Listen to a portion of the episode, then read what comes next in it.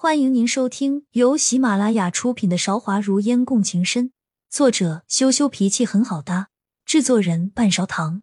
欢迎订阅。第二十三章，琴音绕两下。刚弹到一半，琴声急转直下，换成了一首离人。离乡的愁绪顿时涌上心头，梦烟鼻子一酸。竟然被带入场景之中，久久不能自拔。往昔爹娘还在，时光静好的回忆一幕幕在眼前浮现，还未来得及想象些什么，琴声便戛然而止了。梦烟被这前前后后的起承转轴深深震撼住了，久久没有说话。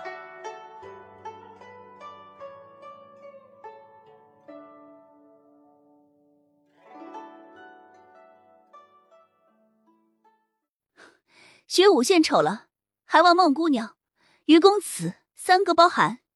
孟烟的反应，学武仿佛意料之中，淡淡解释道：“学武姑娘，琴音确实绕梁三日，环绕心头，久久不散。”孟烟脸上还挂着两行清泪，自己都没有发现，也没有去擦。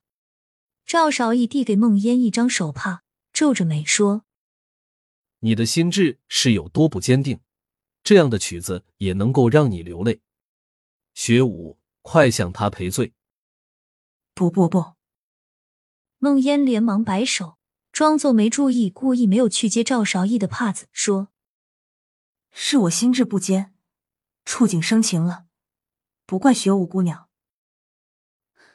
我确实应该和孟姑娘赔罪。”风雪舞笑声浅浅，缓步而出，说罢便走到孟烟面前。鞠了一躬，道：“孟姑娘，实在是不好意思。我见我三哥和五弟都对你如此特别，才故意弹的这两首曲子，前来试探。要说赵云对他特别，还有点端倪可循。可是赵少义、孟烟压根没看出来他对自己哪里特别了。孟烟有些不明就里，却不好多问什么，只能说：学武姑娘千万不要自责。”触景生情，只能怪我自己。风雪舞扬起一丝苦笑，说：“有时候，太过于表现也是一种罪过，这就是所谓的怀璧其罪。”梦烟还是第一次见到这样转换心情如此之快的妙人，有点反应不过来。行了，学武，你不要再这样自己夸自己了。女孩子家家要点脸，好不好？赵云不客气的回击风雪舞，被人服了面子，风雪舞也并没有生气，说：“孟姑娘都夸我琴音绕梁，环绕心头，久久不散。你敢说我弹的不好？”赵云不耐烦道：“是，是，是，就你弹的最好最动听，还把孟姑娘弹哭了，真动听。”赵武，我是你姐姐，你知不知道？什么是姐姐？怎么样尊重姐姐，你知道吗？风雪舞遭到讽刺，并没有气急败坏，虽然语气锋利，面上还是平平淡淡。快把脸上的眼泪擦擦。两个人就快要打起来了。赵韶义看也不看争执的两姐弟，似乎已经习以为常了，再次把帕子递到孟烟面前。孟烟笑笑。这下没有理由不接了。看了看手上还是绣了几朵祥云，精致但不显华贵的帕子，说：“我已经不知道这是第多少次用你的帕子了，上次的还没还给你呢。这种东西我有的是，看到人流泪就送，你不用还了。”赵韶一摆摆手，十分大度。梦烟拭去脸上的泪水，不过轻轻几点，帕子上的泪痕尤为明显。外面天色已经全黑了，妙音阁的吵闹声震耳欲聋。天色已晚，我们应该要回去了。梦烟站起身，打算和他们告别。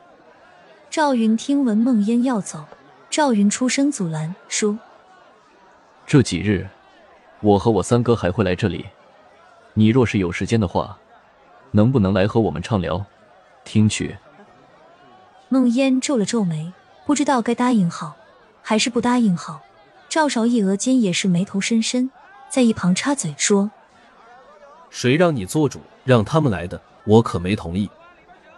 既然赵三公子不欢迎，那孟烟明天还是不来了。”孟烟快人快语，听了他的话，爽快回应，转身就准备离开。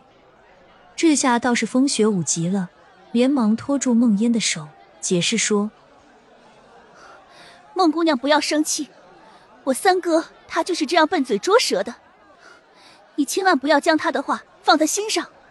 是啊，孟姑娘，你明天就从后门进来，说是找风雪舞的，他就会出来接你了，也省得你一个姑娘家，堂堂正正进出青楼，惹人注目。赵云也急忙话赶话，挡住孟烟想用来拒绝他们青楼嘈杂的理由。明日有时间。孟烟一定过来。孟烟拉着于飞走出了妙音阁，走出来果然安静了许多。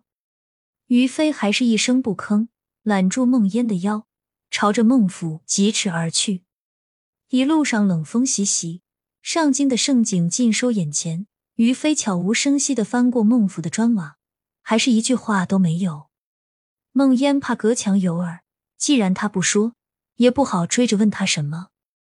直到两个人回到房里，孟烟关紧了门窗，问：“于飞，你今天这是怎么了？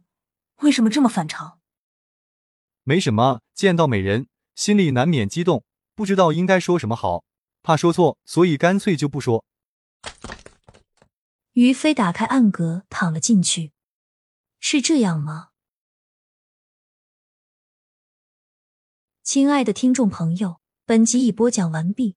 欢迎您点赞、评论、订阅专辑，下集更精彩。